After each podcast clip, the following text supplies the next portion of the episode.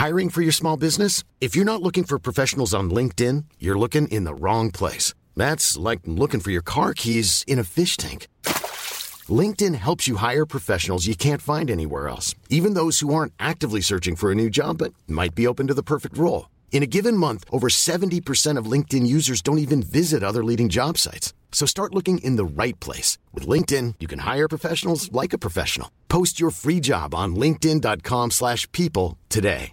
When you're ready to pop the question, the last thing you want to do is second guess the ring. At BlueNile.com, you can design a one-of-a-kind ring with the ease and convenience of shopping online. Choose your diamond and setting. When you find the one, you'll get it delivered right to your door. Go to BlueNile.com and use promo code LISTEN to get $50 off your purchase of $500 or more. That's code LISTEN at BlueNile.com for $50 off your purchase. BlueNile.com code LISTEN.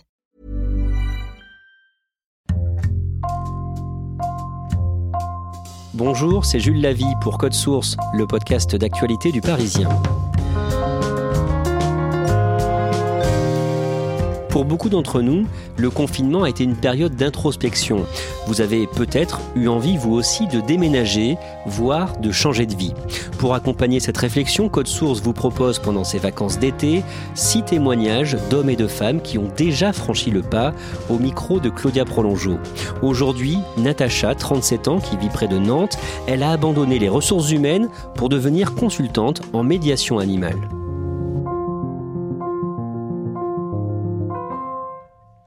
Natacha habite à Vertou, une commune limitrophe de Nantes, avec son compagnon qui est chauffeur de bus et leur fils de 3 ans. Naïvement, j'ai pensé que je pourrais m'y rendre facilement. Et puis finalement, le TER n'est jamais parti, il m'a fallu deux taxis et je suis arrivée très très en retard. Mais Natacha n'a pas du tout l'air d'être quelqu'un qui accorde de l'importance à ce genre de choses. Elle m'a accueilli tout sourire sur la petite place devant sa maison où il y a une table et des bancs. Elle m'avait même préparé à manger et elle a commencé à me raconter son parcours. J'ai fait des études de droit parce que tout simplement je ne savais pas ce que je voulais faire à cette époque en sortant du lycée. À l'époque, je me voyais bien soit travailler avec les animaux, être vétérinaire, soit être psychologue, donc accompagner des personnes. Mais à ce moment-là, peut-être par peur bah, déjà de ne pas trouver d'opportunité en tant que psychologue ou me lancer dans des études vétérinaires, peut-être un peu compliqué, je m'étais dit... Euh, je vais me lancer dans le droit. Ça me mènera à tout et puis euh, on se dit tiens allez, c'est plus sûr et on y va. Natacha est une bonne élève. Comme elle a vécu à l'étranger petite pour le travail de son père, elle imagine qu'elle aura envie de repartir et se lance donc dans le droit international. Puis en fin de compte, ma vie privée a fait voilà, que je suis restée euh, à Nantes. Euh, j'étais bien, j'avais envie de commencer à travailler en France. Euh, je me suis lancée dans les ressources humaines. J'avais dû faire des jobs étudiants et j'avais rencontré des chargés de recrutement. Et là, je m'étais projetée dans ce métier. J'ai toujours été en fait dans cette optique d'accompagner les personnes. Donc j'ai travaillé dans les ressources humaines pendant 13 ans. J'ai commencé notamment dans le recrutement, hein, principalement, et après les cinq dernières années, ça a été vraiment sur des postes généralistes RH, donc à la fois euh, le recrutement, le pilotage du recrutement, des équipes recrutement, la gestion de carrière des salariés, euh, la gestion, euh, l'administration du personnel, la gestion de la formation.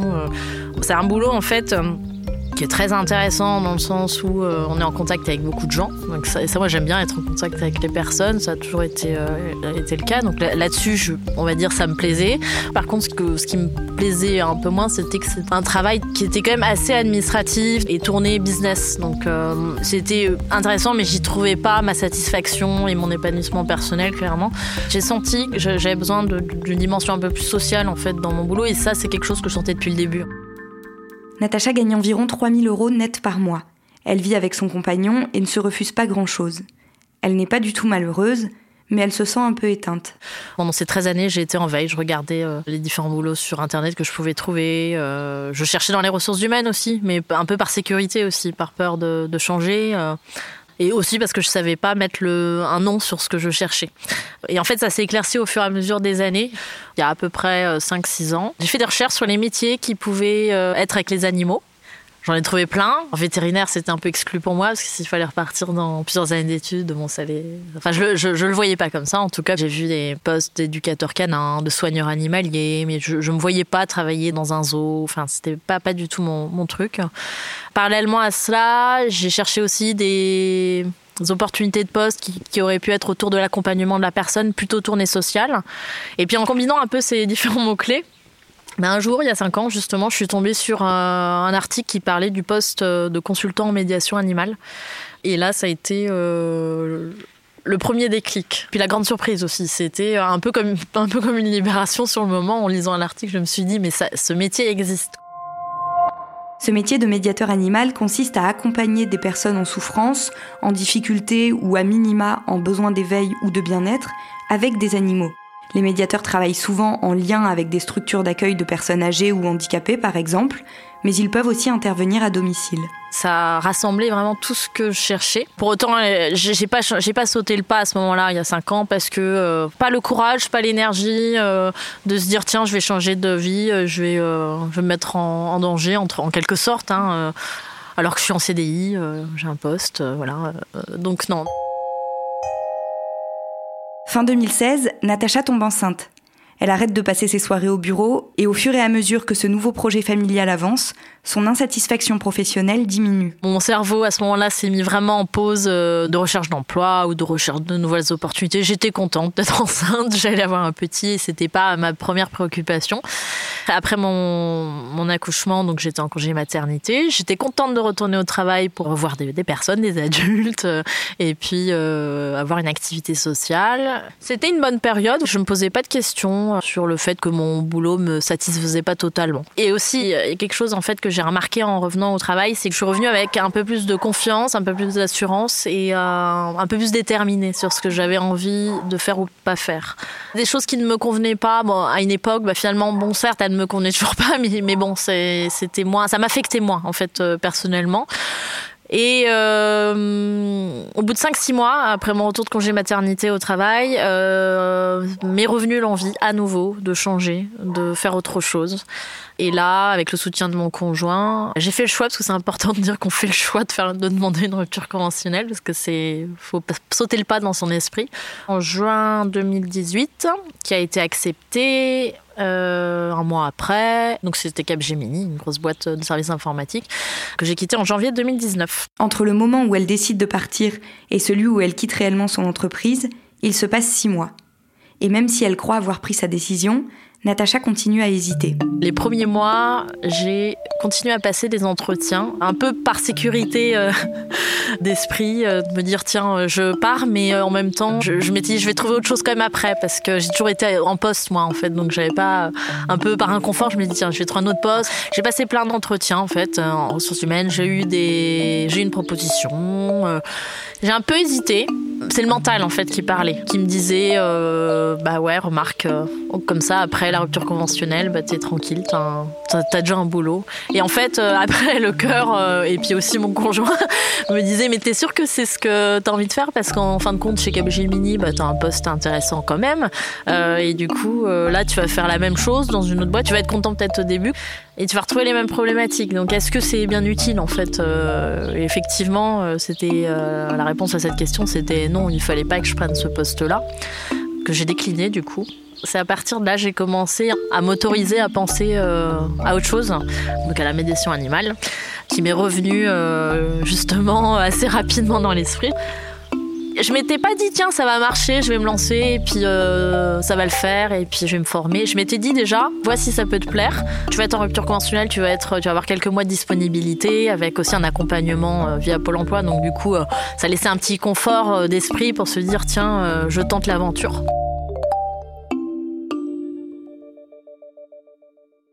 Natacha fait une première initiation avant même de quitter officiellement Capgemini.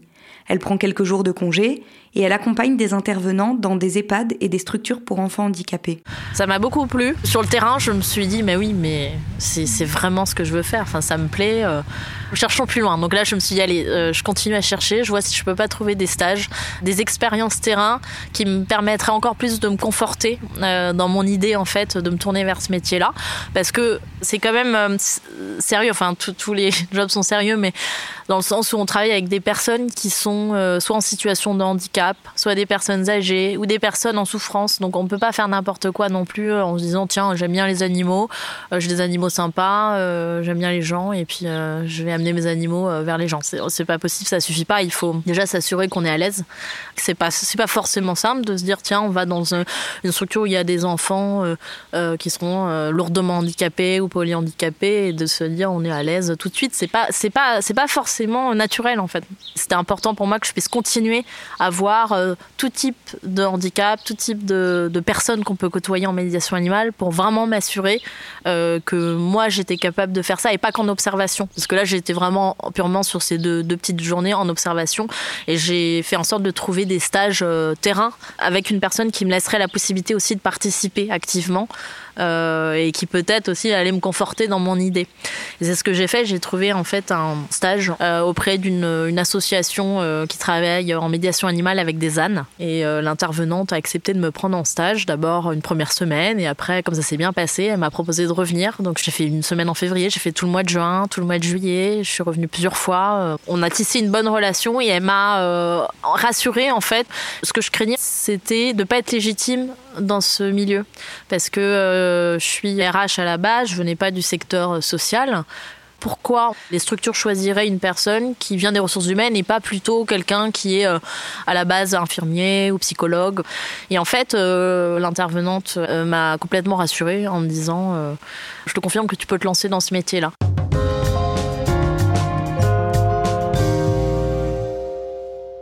De janvier à juillet, Natacha multiplie les formations. Elle en suit sur l'autisme, la gérontologie, et en octobre, elle obtient son diplôme de chargée de projet en médiation animale. Je voulais me lancer tout de suite. Je me suis dit, de toute façon, c'est maintenant que jamais, je me lance.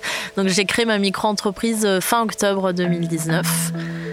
Ça, ça a pris assez rapidement en fait. Euh, ma première séance commençait euh, fin novembre, donc un mois après. Euh, en décembre, je commençais, j'avais d'autres euh, signatures de contrats avec des structures et des particuliers pour des séances régulières. En fait, hein. c'est pas des séances ponctuelles par-ci par-là, c'est vraiment un programme avec une régularité. Et euh, aujourd'hui, en fait, je travaille avec deux EHPAD, avec un foyer de vie pour adultes handicapés, avec une structure pour enfants polyhandicapés où on va aller justement cet après-midi, avec des particuliers, une micro-crèche, un centre médico-psychologique bientôt, une école Montessori bientôt aussi. Donc c'est très variable. Hein. Ça peut être aussi bien des adultes, des enfants, des personnes handicapées ou non. Euh, et euh, je travaille du coup aujourd'hui avec mes différents animaux adoptés pour, euh, pour ce métier-là. C'est important de les préparer pour qu'ils soient vraiment adaptés aux interventions. Quoi. Donc je travaille avec des chiens, des lapins, des cochons d'Inde, une tortue depuis peu. Et puis j'ai aussi un partenariat avec une ferme à côté qui a des ânes, des poneys, des lapins. À ce moment de notre entretien, j'ai encore du mal à me figurer ce que produit exactement la médiation animale. Natacha a justement une intervention cet après-midi.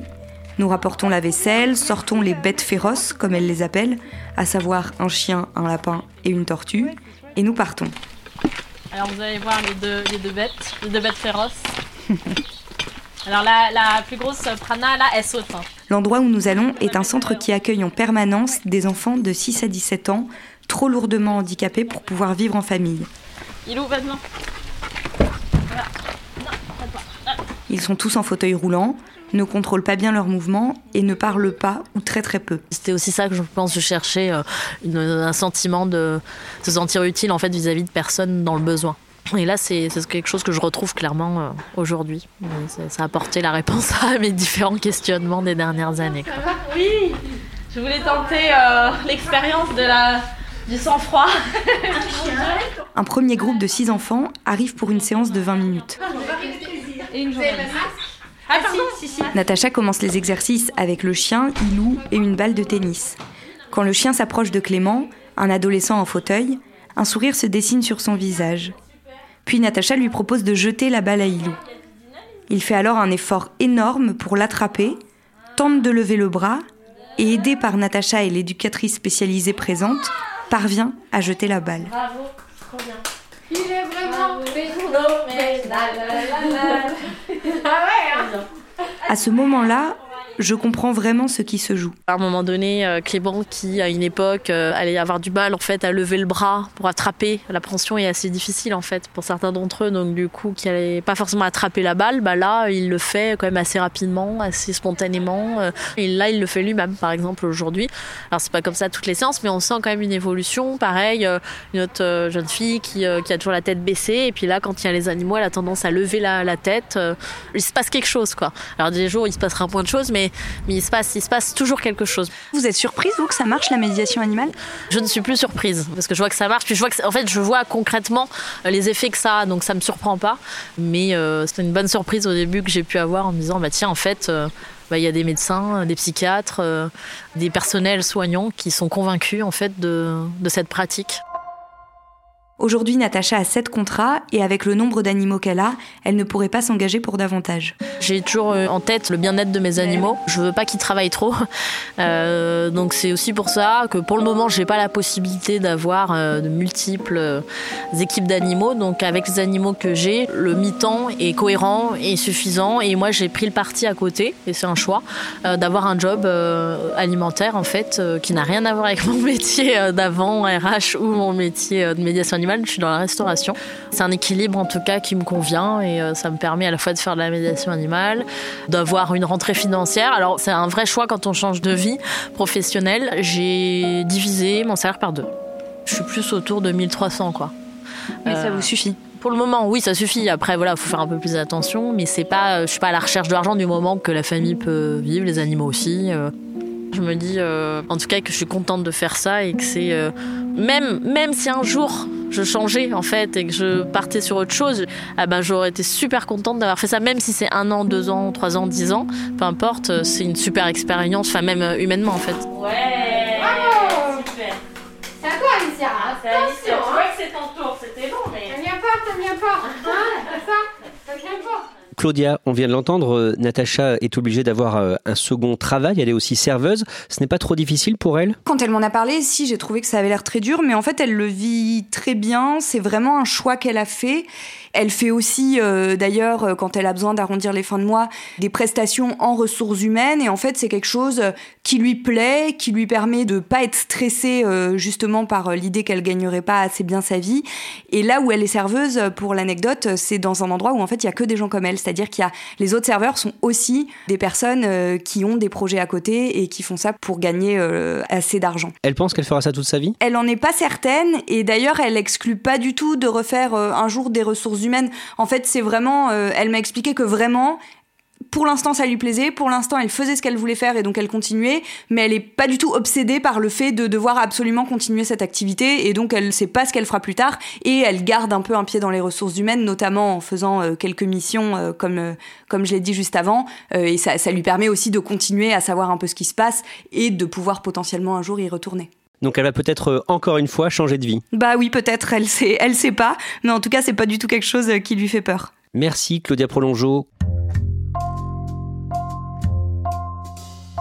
Code Source est le podcast d'actualité du Parisien. Cet épisode a été produit par Stéphane Genest, Marion Botorel et John Timsit. Réalisation Benoît Gillon. Si vous aimez Code Source, n'oubliez pas de vous abonner et de laisser un commentaire sur votre appli de podcast préféré comme Apple Podcast ou Podcast Addict.